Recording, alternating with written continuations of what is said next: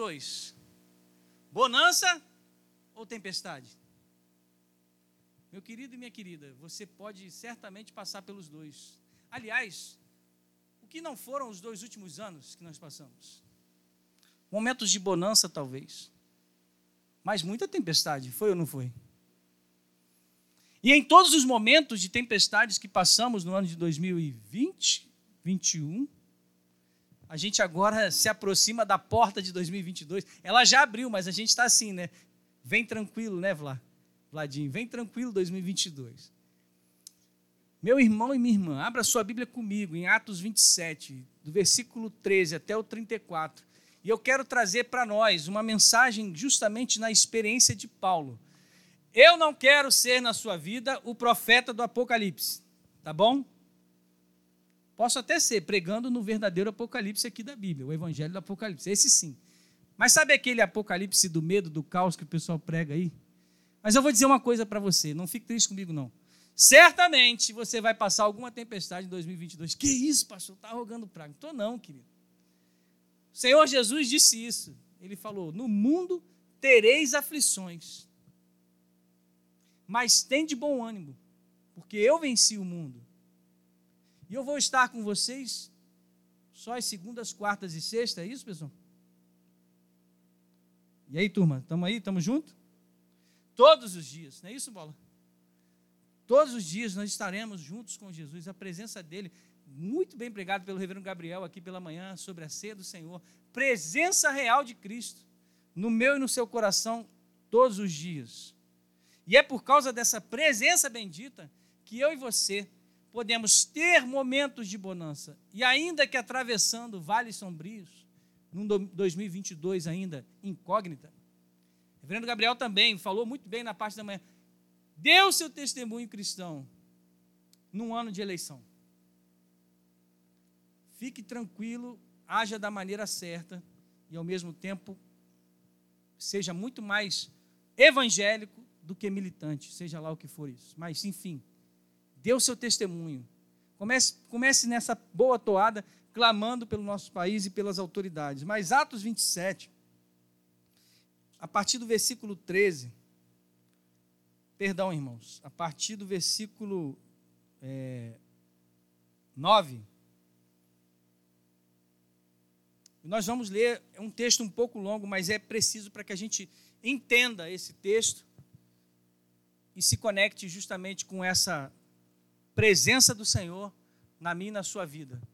Deus está o tempo todo com você nas tempestades que podem vir, poderão vir em 2022. Diz assim a palavra do Senhor. Eu vou ler na revista e atualizada. Milagre de hoje, tá, Pedrinho?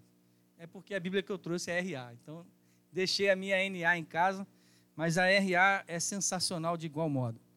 Depois de muito tempo tendo se tornado a navegação perigosa e já passado o tempo do dia do jejum, admoestava-os Paulo, dizendo-lhes: Senhores, vejo que a viagem vai ser trabalhosa, com dano e muito prejuízo, não só da carga e do navio, mas também da nossa vida. Mas o centurião dava mais crédito ao piloto e ao mestre do navio do que ao que Paulo dizia. Não sendo o porto próprio para invernar, a maioria deles era de opinião que partissem dali para ver se podiam chegar a Fenícia e aí passar o inverno, visto ser um porto de Creta, o qual olhava para o nordeste e para o sudeste. Soprando brandamente o vento sul, e pensando eles ter alcançado o que desejavam, levantaram âncora e foram costeando mais de perto a ilha de Creta. Entretanto, não muito depois desencadeou-se do lado da ilha um tufão de vento chamado Euroaquilão. E sendo o navio arrastado com violência, sem poder resistir ao vento, cessamos a manobra e fomos deixar, deixando levar. Passando sob a proteção de uma ilhota chamada cauda, a custo conseguimos recolher o bote e, levantando-se, usaram de todos os meios para cingir o navio e, temendo que dessem na Sirte, arriaram os aparelhos e foram ao léu, açoitados severamente pela tormenta. No dia seguinte, já aliviavam o navio.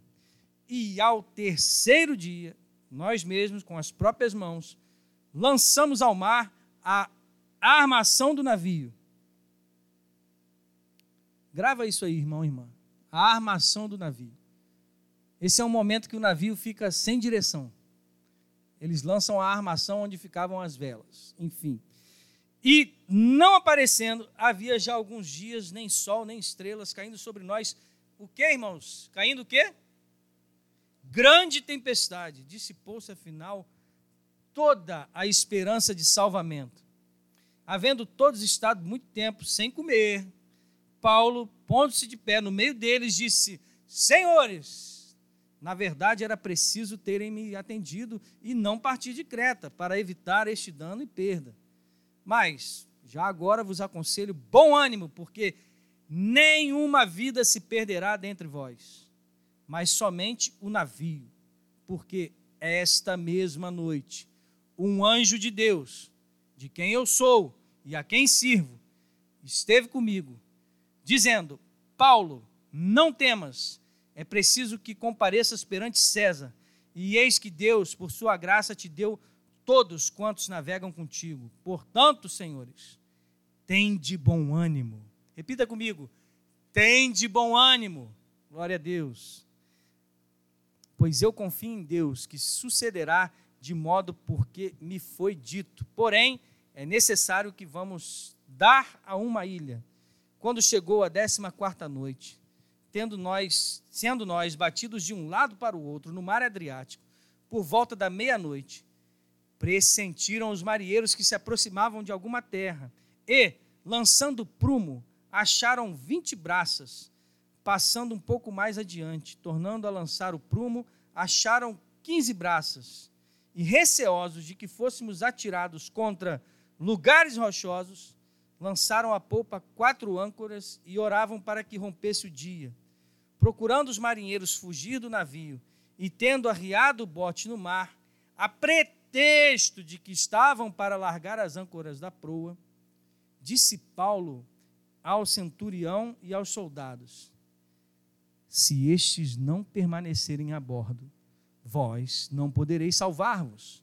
Então os soldados cortaram os cabos do bote e o deixaram afastar-se.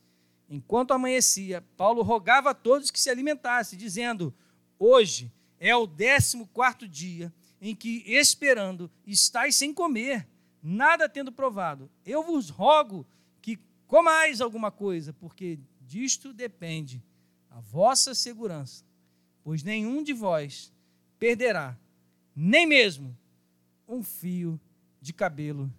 Esta é a palavra do Senhor. Amém. Dever de casa. Destaca nessa noite aí na sua Bíblia Marca aí, talvez, no seu dispositivo, os versículos 20, 23, 25 e 34. Vou repetir. Destaca na sua Bíblia os versículos 20, 23, 30. Não é, não é loteria, tá, pessoal? 20, 23, 25 e 34. É isso. Com esse destaque aí, a gente pode olhar para o texto e você percebe que no livro de Atos, os últimos capítulos são os capítulos de sofrimento da vida de Paulo. Porque na vida de Paulo é uma coisa ruim acontecendo atrás da outra depois que ele se converteu.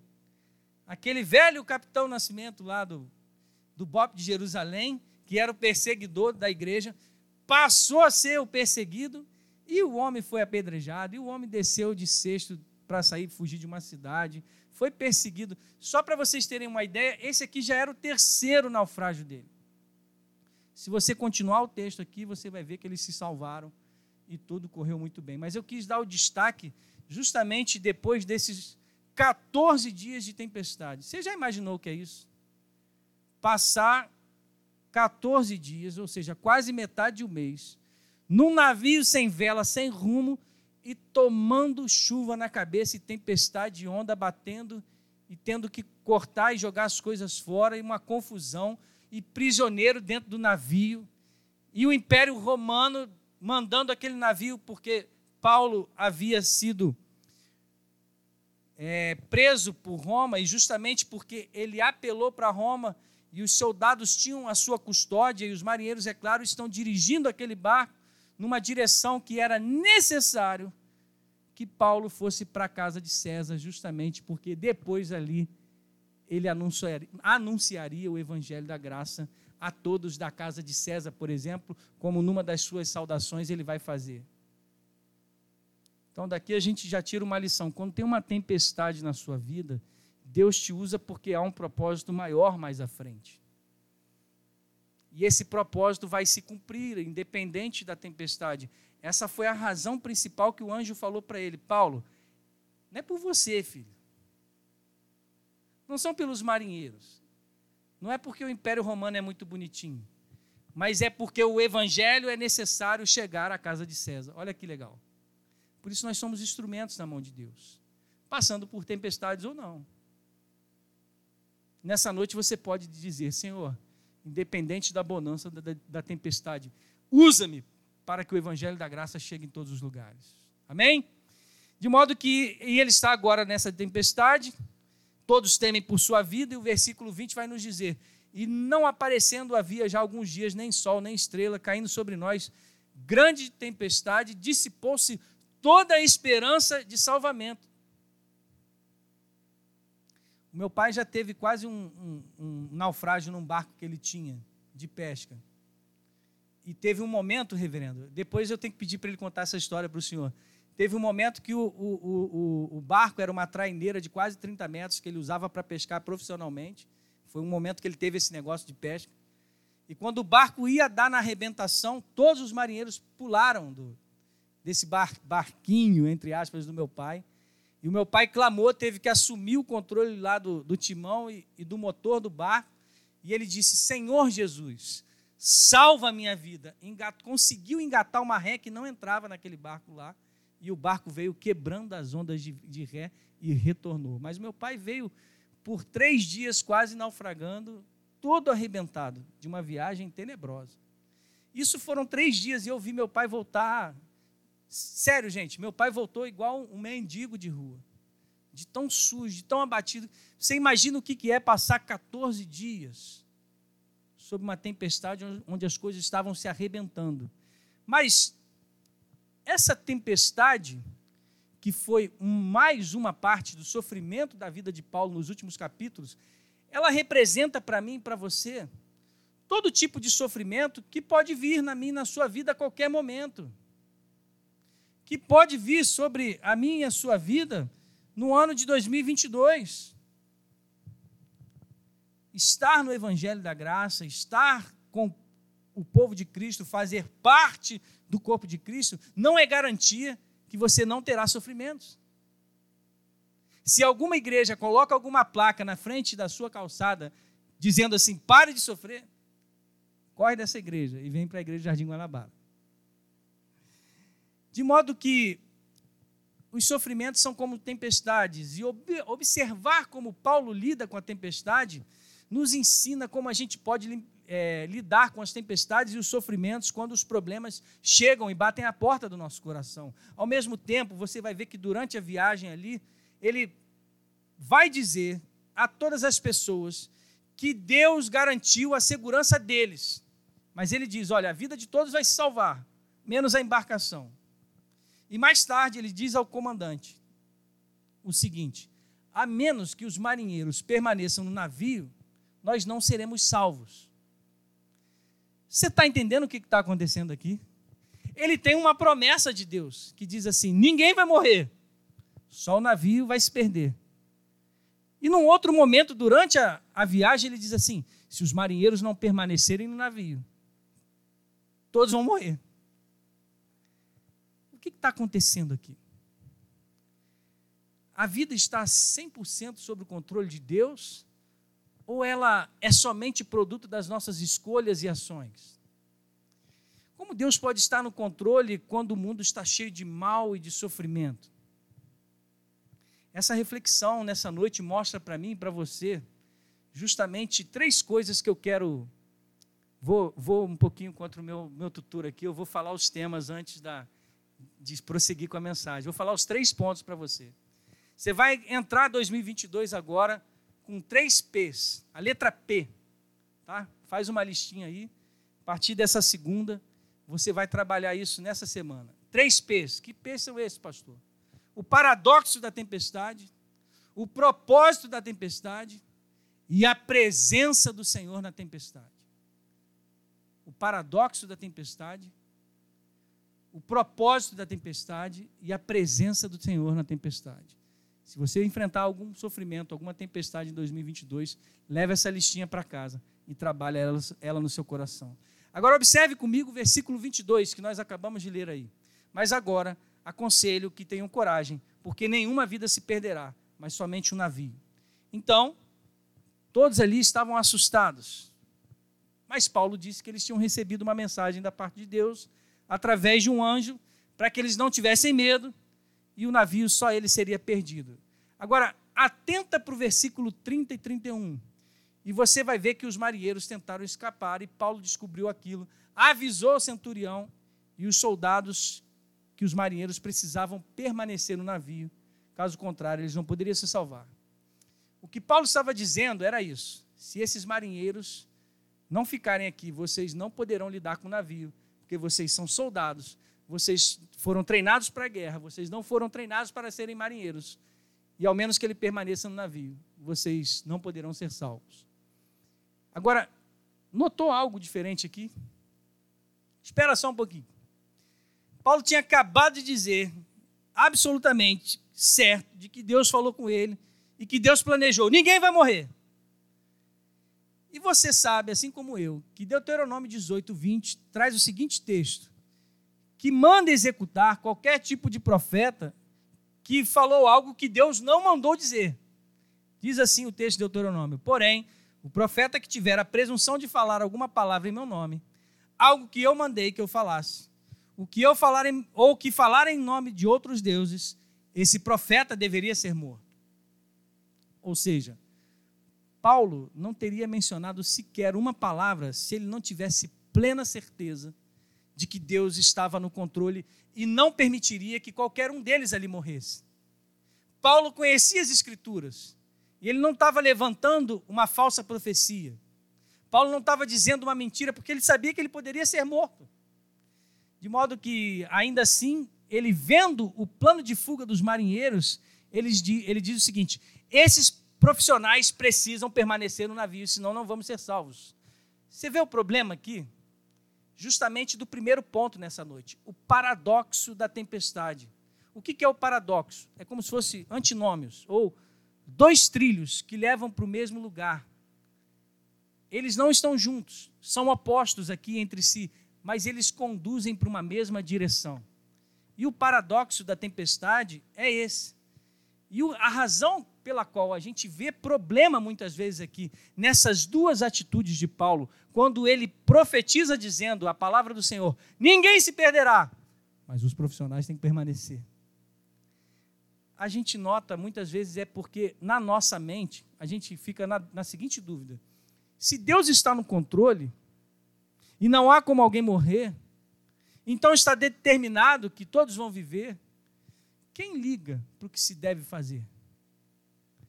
Temos que ter um pouco de cuidado, nós que somos calvinistas e cremos na predestinação, que não tem nada a ver com essa situação da tempestade, mas muitas vezes nós queremos nos valer da nossa doutrina até mesmo para não pregar para os que estão lá fora, porque dizemos, não, Deus já conhece quem é eleito, já conhece quem é salvo. Eu não preciso. Isso é mentira. Nós precisamos pregar. Nós somos do propaganda e marketing. A contabilidade é de Deus, não é nossa. E é por isso que eu e você devemos olhar para esse texto e, e, pensar o seguinte: você não vai ver Paulo dizendo aqui, ah, Deus já me disse que todos vão viver, então eu não ligo para o que vocês, marinheiros, vão fazer. Querem fugir? Fujam. Querem pegar esse bote aí, dar um passeio? Vão embora, pode ir. Deus vai salvar a gente mesmo. Não é essa a atitude de Paulo. E, na verdade, a nossa mente, muitas vezes, é assim. Se Deus está totalmente no controle, então o que fazemos não importa, as nossas escolhas não importam. Ou muitas vezes a gente acredita no seguinte: se o que fazemos importa, as nossas escolhas têm consequências e realmente importam, então Deus é limitado. Ele tem dificuldades. Deus não está no controle. Perceba que muitas vezes somos um ou outro. Ou somos muitas vezes, ah, Deus está no controle, eu não preciso fazer nada. Ou muitas vezes, tudo depende do meu esforço. E não é assim. A gente fica titubeando muitas vezes entre essas duas atitudes, essas duas formas de pensar, quando vemos, entre aspas, esse problema nas duas falas de Paulo. Mas Paulo, e a propósito, todos os outros personagens, pessoas que viveram em, durante a Bíblia toda ali, os personagens da Bíblia, todas elas sabiam que o barco de suas vidas estava nas mãos de Deus. É assim com Abraão, é assim com Davi, é assim com José, é assim com Ruth e tantos outros que enfrentaram tempestades, mas posteriormente reconheceram que a sua vida dependia totalmente de Deus. Mas agora, perceba, o que Paulo está fazendo aqui, nesse texto, ele está juntando ambas as definições. As definições, tanto Deus está 100% no controle, como eu tenho responsabilidade nas minhas atitudes, Paulo segura essas duas atitudes em ambas as mãos. Por quê? Muitas vezes, dependendo de cada um de nós aqui, já falei, nós vamos querer ser um ou outro. Ou 100% Deus no comando e 0% nada importa o que eu faça. Ou 100% eu sou livre e 0% Deus no controle de tudo. Mas o que Paulo está dizendo para mim e para você é o seguinte: 100% Deus no controle e 100% todas as minhas atitudes importam e têm consequências. Deus está 100% no controle e você é 100% responsável pelo que faz. É isso que Paulo está dizendo. Paulo não é passivo. Como eu já falei, todos os personagens da Bíblia que resolveram e se entregaram nas mãos do Senhor, eles erraram eles erraram. Como já disse aqui, Abraão, Jacó, Davi e tantos outros tiveram escolhas ruins, como foi Davi no caso de Batseba. E a promessa desde Abraão passando por Jacó, e como foi? Jacó errou também.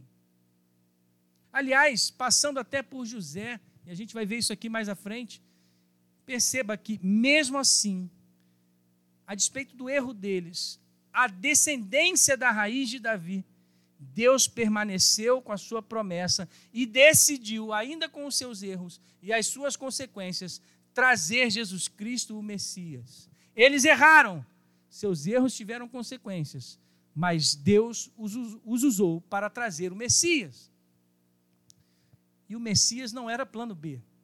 Deus não foi pego de surpresa. O Messias sempre foi plano A. As nossas atitudes importam mas Deus está 100% no controle de, do tempo todo. Então saia daqui, nessa noite, tendo em mente que o paradoxo da tempestade é essa. Quando você enfrentar uma dificuldade na vida, recaia nos braços do Senhor 100%, mas saiba que as suas atitudes e escolhas, e escolhas você é 100% responsável por elas.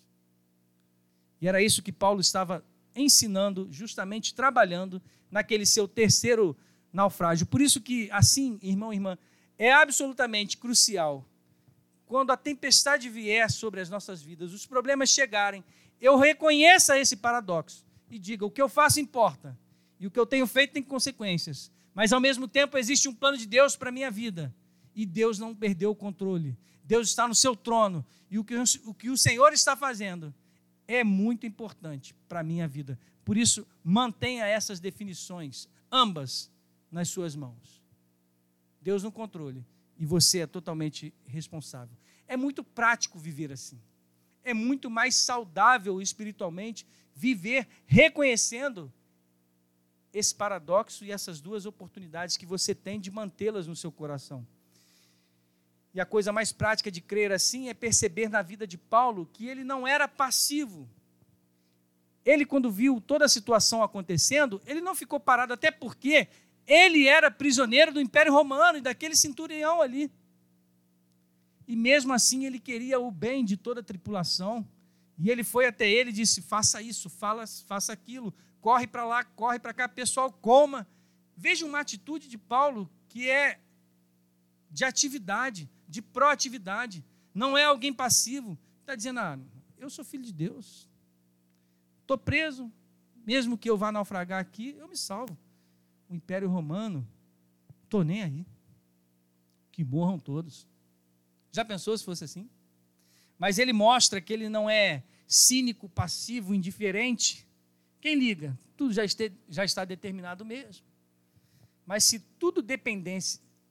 Perceba o seguinte: que ao mesmo tempo que ele é ativo e que ele vai lá nessa proatividade, trabalhando, mas confiando na soberania de Deus, perceba que se ele dependesse exclusivamente da sua força, rapaz, acho que deu ruim. Deus se enganou nessa viagem aqui e eu vou ter que fazer alguma coisa. Se ele reconhecesse que 100% estava no seu controle e 0% no controle de Deus, ele ficaria apavorado, em pânico, pressionado e com medo de morrer. Isso traz para mim e para você que quando recaímos nos braços de Deus, justamente 100% no controle da sua soberania, mas ao mesmo tempo reconhecendo que as nossas atitudes têm consequências e nós somos responsáveis, nós vivemos sem ansiedade, e isso é muito prático. E é estimulante, porque eu posso saber que com as minhas boas escolhas, reverendo, eu participo da vontade de Deus. Eu participo tendo consequências, eu não preciso ser passivo, mas também eu sei que, mesmo que na minha caminhada de escolhas eu erre em algum momento, a minha vida não será arruinada, porque Deus está no controle do barco do nosso coração. Então confie no Senhor para 2022, mas busque ouvir a orientação da palavra de Deus, porque nesse momento aqui nós estamos vivendo a construção do Novo Testamento e a palavra profética do anjo era a palavra de Deus. E hoje, como nós ouvimos a palavra profética de Deus? Através da Bíblia. E se você segue as orientações da palavra de Deus, dificilmente você vai errar, a não ser pelo pecado. Por isso que, em segundo lugar, a gente pode entrar no segundo P dessa noite. Repita comigo o primeiro P. O paradoxo da tempestade. Diga aí, paradoxo da tempestade. Você já entendeu. 100% da sua vida no controle de Deus. E você é 100% responsável pelas suas atitudes. Qual é o propósito da tempestade? Essa é a pergunta. Por que, que Deus envia tempestades nas nossas vidas? Por que, que Ele permite que tempestades cheguem até a nossa casa? Qual o propósito? Por que, que isso acontece? Por que, que existe sofrimento?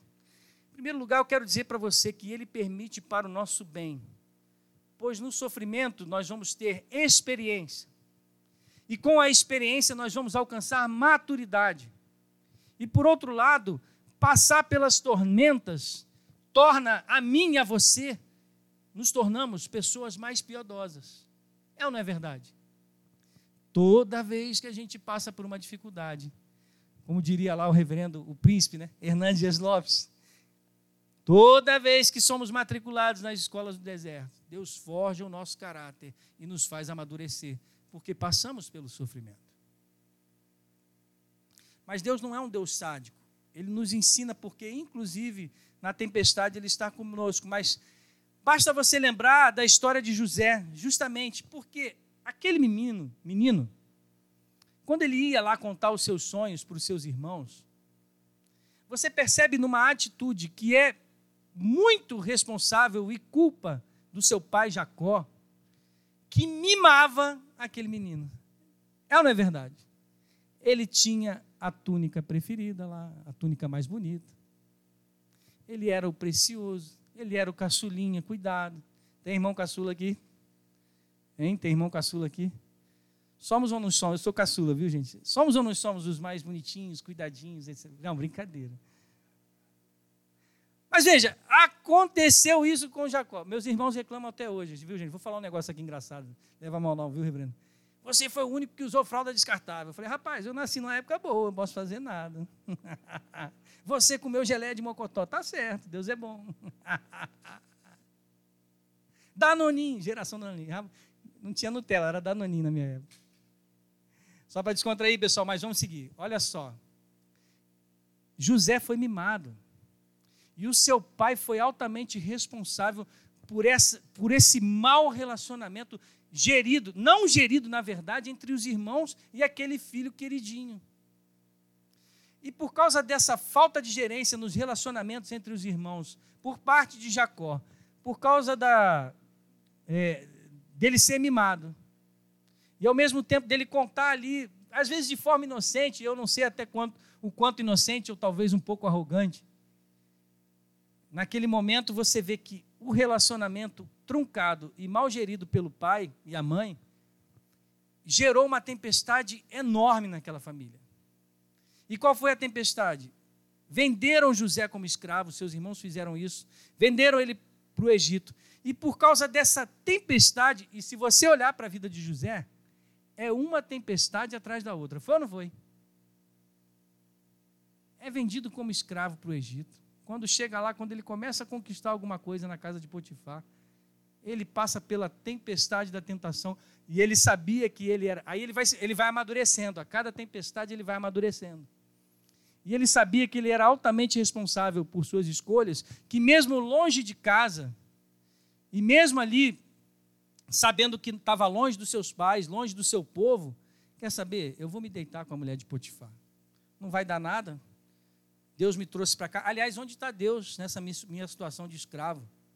Eu vou me aproveitar aqui, vou ficar com a mulher do chefe, quem sabe ele morre e eu ainda fico com tudo e com a mulher dele. Mas ele foi altamente responsável e disse: quando ela o tentou, ele disse: pecaria eu contra o Senhor? Em primeiro lugar, ele sabia que a ofensa, a ofensa do pecado era contra Deus. O, o, o Senhor Potifar me deu liberdade. A única coisa que eu não posso tocar é em você, porque você é mulher dele. Mas, em primeiro lugar, ofenderia eu ao Senhor.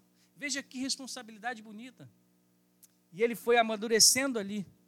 E, ao mesmo tempo, cada tempestade que José viveu, as pessoas que ele conheceu nessa caminhada, que fizeram, fizeram com que ele chegasse na grandeza onde ele chegou como governador do Egito, para um propósito exclusivo que já estava nos planos de Deus antes da eternidade: salvar milhares de pessoas da fome quando os sete anos de fome abateram o Egito. Percebam nisso. Agora, José teria chegado lá sem a tempestade dos seus irmãos? Sim, mas eles escolheram consequências terríveis, que foi todo aquele movimento de sofrimento do coração do seu pai e depois até a humilhação do reencontro com José. Talvez José tivesse chegado, talvez não, José teria chegado lá de uma outra maneira, se os seus irmãos fossem 100% responsáveis, confiando em Deus, e ele também, Jacó também. Mas a Bíblia nos mostra essa história para que aprendamos que José pôde salvar a sua família, seu pai da fome e da morte, curar o seu relacionamento com seus irmãos. José passou pelas tempestades para o bem de muitos e de si mesmo. Por isso, não murmure, porque existe um P chamado propósito da tempestade na sua vida. E ele passou por essas tempestades para se tornar alguém mais piedoso e deixar de ser mimado. E ao mesmo tempo vocês vão perceber que ele diz assim para os seus irmãos: vocês planejaram o mal contra mim.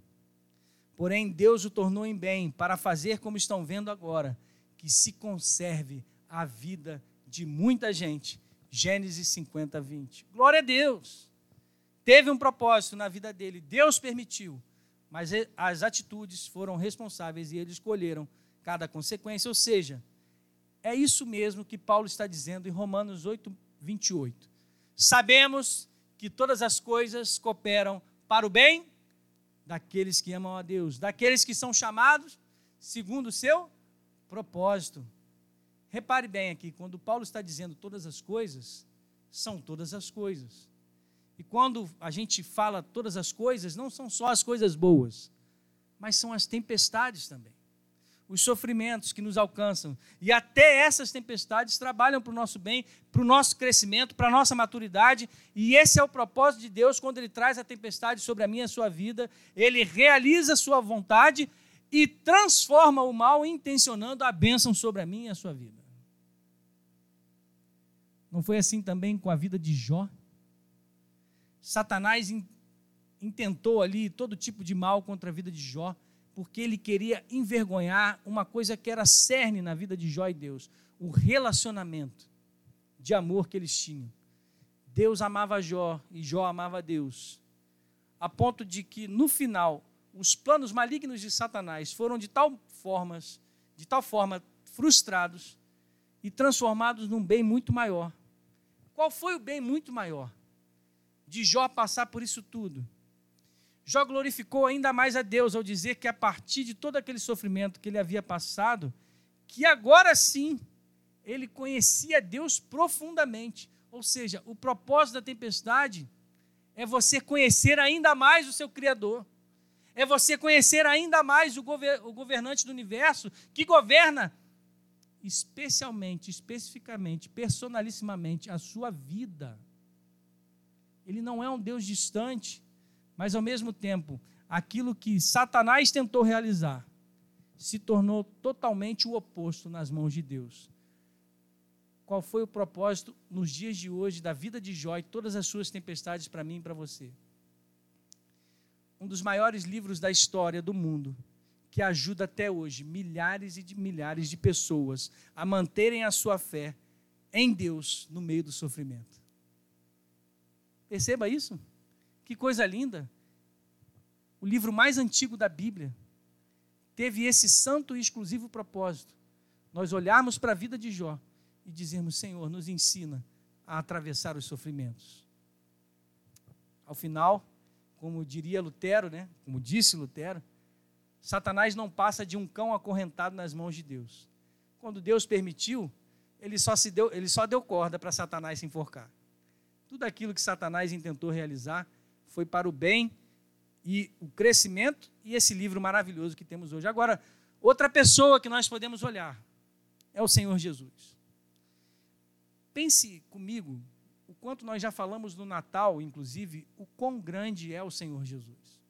E ao mesmo tempo, que ele andou por essa terra, ele curava pessoas, ele ressuscitava mortos, ele alimentava as multidões, ele as ensinava, e ao mesmo tempo, assim mesmo, ele foi levado à cruz do Calvário. Jesus Cristo só fez o bem quando andou no nosso meio. E muitos poderiam se perguntar, e talvez se perguntem até hoje, por que, que Deus permitiu que Jesus passasse por um sofrimento tão grande, se ele era tão bom?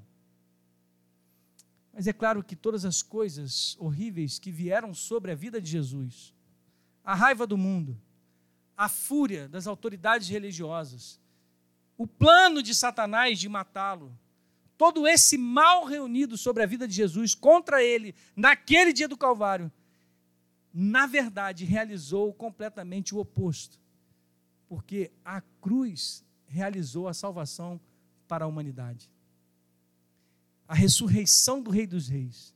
E ao mesmo tempo permitiu que Jesus passasse por essa tempestade das tempestades, justamente para que eu e você tivéssemos vida e vida em abundância nele. O propósito da tempestade das tempestades sobre Jesus Cristo foi para que eu e você pudéssemos encontrar bonança na ressurreição para a vida eterna. Vale lembrar, meus irmãos, que esse texto em Atos que acabamos de ler, quem está no barco também é Lucas. Não nos esqueçamos disso. E Lucas está relatando algo maravilhoso aqui, que você pode olhar no versículo 34, porque Paulo disse o seguinte: Nenhum de vocês perderá nem mesmo o que, irmãos? Um fio de cabelo.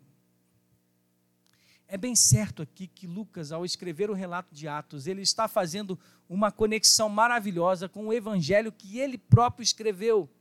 Quando Jesus disse aos seus discípulos que eles seriam ameaçados de morte pelas pessoas, e Jesus disse o seguinte para os seus discípulos: Mas não se perderá um só fio de cabelo da cabeça de vocês. E essa vai para o reverendo André, que ama falar esse texto nem um fio da, cabeça, da nossa cabeça. Eu já perdi muito, né, irmãos? Misericórdia. Todos eles estão contados na ressurreição. Vou receber de volta. Mas perceba que no texto ele continua. Jesus diz aos discípulos: Nenhum fio da cabeça de vocês se perderá. É pela perseverança que vocês ganharão a sua alma. Lucas 21, 18 e 19. destaca aí, é pela perseverança que vocês ganharão a sua alma. O que Jesus está dizendo para mim e para você é o seguinte: no final, meu irmão e minha irmã, se você não passar pela tempestade da vida, você não vai controlar o seu coração. Você não vai ganhar a sua alma é ter o seu coração sob o controle do mestre. Ganhar a sua alma é você lutar para estar na presença de Jesus, justamente por causa do paradoxo. É Ele 100% no controle, mas eu quero que o meu coração, as minhas escolhas e as minhas atitudes sejam acalmadas por essa soberania. Ou seja, ganhar a alma é saber que Jesus possui a sua vida e não é o seu trabalho que te possui. Porque se você coloca toda a sua expectativa na sua carreira, no seu profissionalismo, e de repente você é demitido, a sua vida desmorona, se a sua confiança está totalmente na força do seu braço.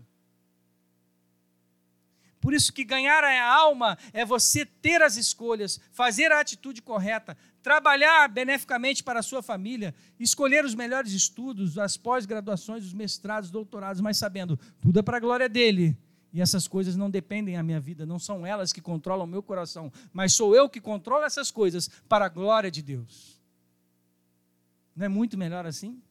De modo que você desmorona. Se você vive, por exemplo, para o sexo, se você vive para o romance, confiando que a sua expectativa total está no outro, e se isso dá errado, o relacionamento é o que é o dono do seu coração.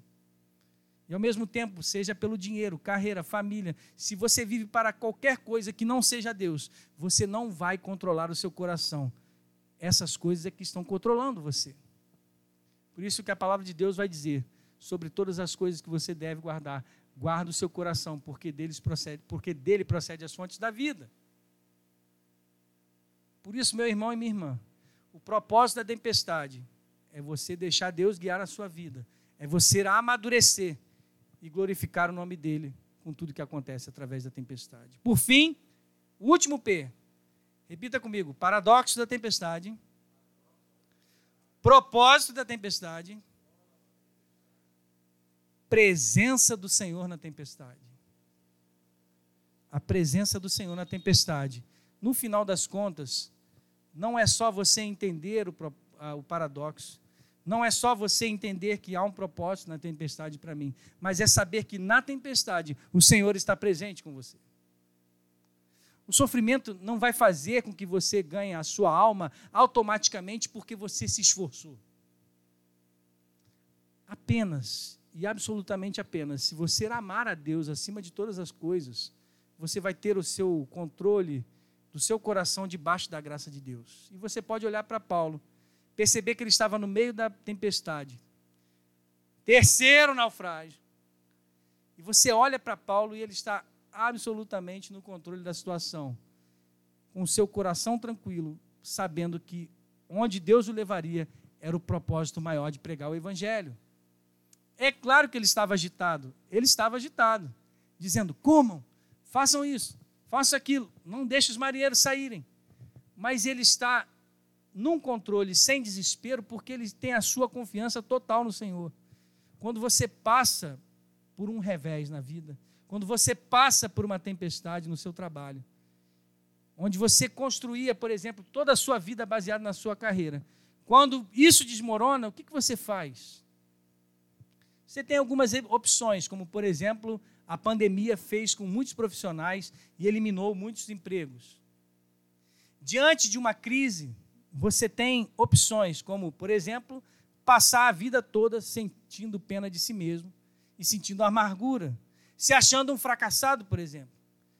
Ou você pode reinvestir todo o seu coração em Jesus, onde você pode dizer o seguinte: é por Jesus por quem eu vou viver, é por Ele que eu vou viver, e é pelo seu amor que eu vou viver. E assim você vai tirar a sua alma, o seu coração do controle da sua carreira, do seu trabalho, da sua expectativa de vida. E as tempestades da vida não vão lhe dominar, se você tiver o seu coração totalmente dominado pelo Senhor Jesus e pelo seu amor. Por isso, meu irmão e minha irmã, precisamos entender que a tempestade por si só não vai fazer de você uma pessoa melhor.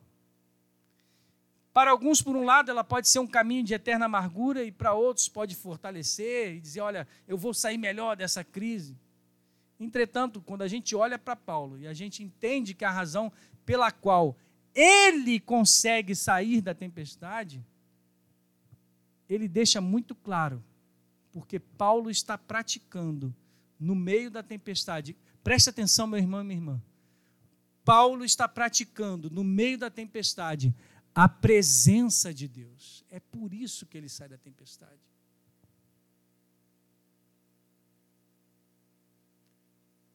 As pessoas gostam de colocar um símbolo é, chinês, é, japonês ou chinês, eu acho, acho que é japonês, que significa crise, que ao mesmo tempo significa oportunidade. Então perceba, aos olhos do mundo, você pode aproveitar a crise para se tornar uma pessoa melhor. Mas Deus não está em busca de pessoas boazinhas ou melhores. Deus está em busca de pessoas totalmente dependentes dele, que o amam e que vão passar sim pelas tempestades da vida, confiando nele, porque praticam o amor por causa da sua presença na vida deles. De modo que, se a gente olha para o versículo 3, Paulo está praticando, veja como é que Paulo, nesse texto, está praticando a presença de Deus na tempestade.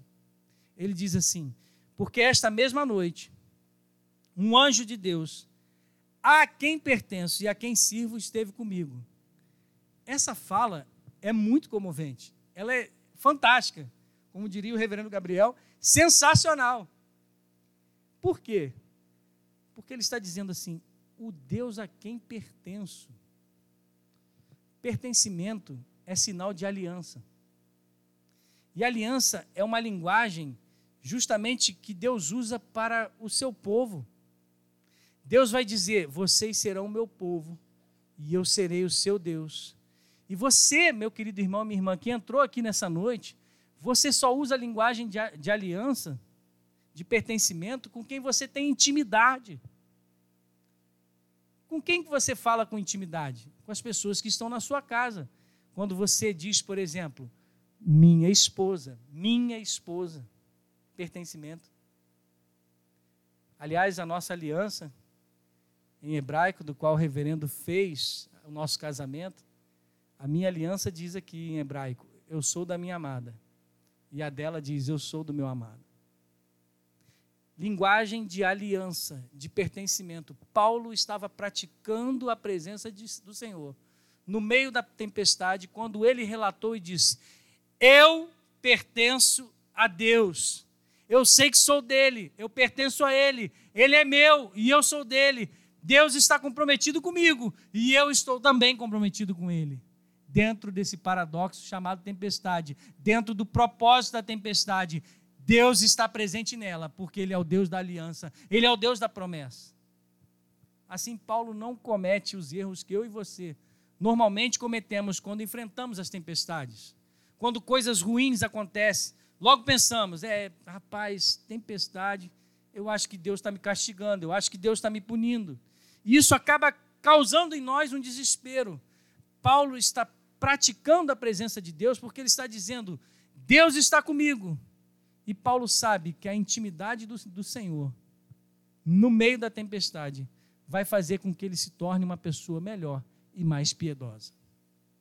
Se você quer ser alguém melhor em 2022, pratique a presença de Deus na sua vida, dizendo: O Deus da aliança está comigo, Ele é meu e eu sou dele. Foi isso que Paulo fez. E como que a gente pode saber disso? Como a gente pode saber que Deus está conosco no meio da tempestade e que a gente não foi abandonado? Abra comigo a sua Bíblia em Mateus capítulo 12, 40, e já caminhamos para o final. E você vai entender como você pode ter a certeza de que Deus está com você nas tempestades da vida. Mateus capítulo 12, versículo 40. Diz assim a palavra do Senhor. Porque assim como Jonas esteve três dias e três noites no ventre do grande peixe, assim o filho do homem estará três dias e três noites no coração da terra. O que aconteceu com Jonas, meu irmão e minha irmã? Deus disse para ele, ele foi o profeta teimoso, para ele pregar em Nínive. Mas Jonas não quis, porque ele era um cara racista. Ele odiava o povo de Nínive. E aí ele tenta fugir da presença de Deus num navio com um bando de marinheiros, um navio também, percebam. E ele foi para longe. E Deus enviou uma tempestade. E essa tempestade é a tempestade da ira de Deus. Deus está no meio dessa tempestade, atrás de Jonas. E quando Jonas vê a tempestade, ele sabe que essa, essa tempestade está vindo atrás dele e que ele merece a, punição, e na verdade ele também está colocando em risco a vida daqueles homens e dos outros tripulantes. Ele está dizendo: Olha, me lancem no mar, lance-me no meio dessa tempestade, deixe com que, deixe com que essa tempestade me consuma, e vocês serão salvos. E eles assim o fazem, eles lançam Jonas no mar, e ele foi, entre aspas, consumidos, consumido, perdão, e os marinheiros foram salvos. E o resto da história de Jonas vocês já sabem. Ele foi, entre aspas, consumido por aquele peixe que o engoliu e depois o joga na praia depois de três dias e três noites. Agora, quando Jesus está chamando a si mesmo de o supremo Jonas, ou o Jonas definitivo, o que, que ele está querendo dizer?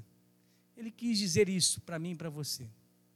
Existe uma tempestade, meu irmão e minha irmã, que eu e você realmente merecíamos. Todos os seres humanos que se afastaram e caíram da glória de Deus não conseguem amar ao Senhor e não conseguem amar o seu próximo de todo o seu coração por causa da, do pecado e da morte e daquilo que os persegue se eles não forem reconectados com o Senhor. Ou seja, todos nós merecíamos a tempestade da ira de Deus mas Jesus está dizendo: se você crer em mim, então você vai saber que eu tomei o seu lugar nessa tempestade. Eu sou o verdadeiro Jonas. Eu realmente fui consumido até o fim pela tempestade da ira de Deus contra o pecado sobre mim naquela cruz. Quando eu disse e fui abandonado naquela cruz: Deus meu, Deus meu, por que me abandonaste? Assim, quando eu e você sofremos, meu irmão e minha irmã, nós podemos saber que não é uma punição de Deus, pois a tempestade definitiva, a tempestade das tempestades foi totalmente descarregada sobre Jesus Cristo na cruz do Calvário.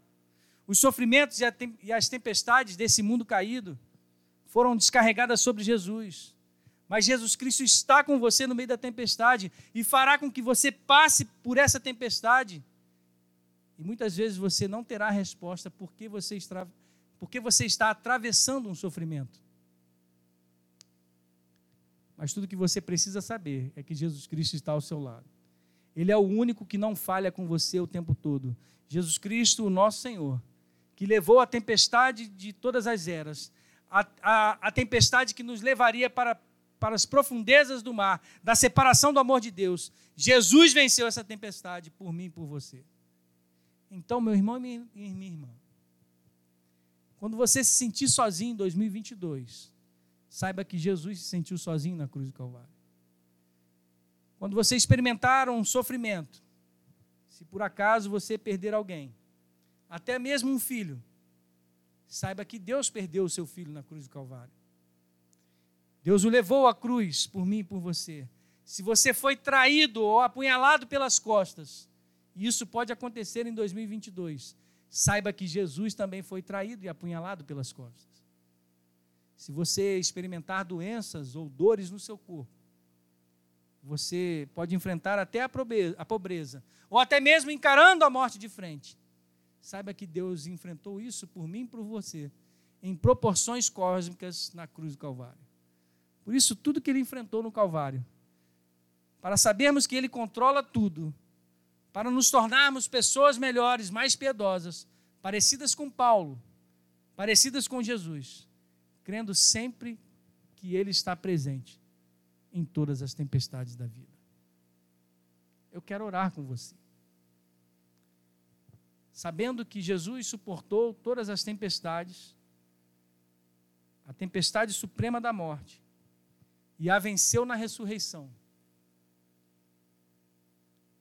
Pense nisso para 2022. No paradoxo, você é 100% responsável, mas Deus está 100% no controle. No propósito, ela vai te fortalecer e criar alguém mais piedoso com caráter forjado na presença de Deus. E na presença de Deus, com Ele ao seu lado, você atravessará todo e qualquer tipo de tempestade. Por isso, não tema 2022, porque você pode descansar nos braços do Senhor. Amém? Feche seus olhos, baixe sua cabeça. Vamos orar. Bendito Deus, nosso amado Pai. Obrigado, Senhor, por essa palavra bendita, que olhando para a vida de Paulo, que atravessou tantas tempestades, os sofrimentos que ele passou ali nos últimos capítulos de Atos, e toda a sua vida, como bem sabemos também através da sua palavra. Ao final, certamente quando ele foi ser executado, muito provavelmente ele disse: toda a glória e toda a honra seja dada a Jesus Cristo, nosso Senhor. Que seja assim, Senhor, não somente hoje, amanhã, pelos próximos dias, ou todo 2022, mas que seja assim por toda a nossa vida, para que, ao entrarmos em conflito, muitas vezes, por causa do sofrimento, saibamos que somos responsáveis e o Senhor está no controle. Que sejamos, cada vez que passarmos por essas tempestades, sejamos treinados, afiados, para que, tendo a experiência, possamos ensinar aos outros mas crendo em todo tempo que o Senhor está no barco da nossa vida. Que o Senhor não nos deixa, seja no monte ou no vale, na tempestade ou na bonança. O Senhor nos deixou essa promessa, que está conosco todos os dias. E o selo dessa, dessa promessa é o teu Espírito em nós, o Espírito Santo, que fala conosco, que nos ajuda a orar, que nos, nos ajuda a entender a tua palavra. Por isso, nos dá, Senhor, a partir desse primeiro domingo, um ano diferente de busca e intimidade com o Senhor, independente das circunstâncias. Assim nós oramos agradecidos, no nome santo de Jesus. Amém.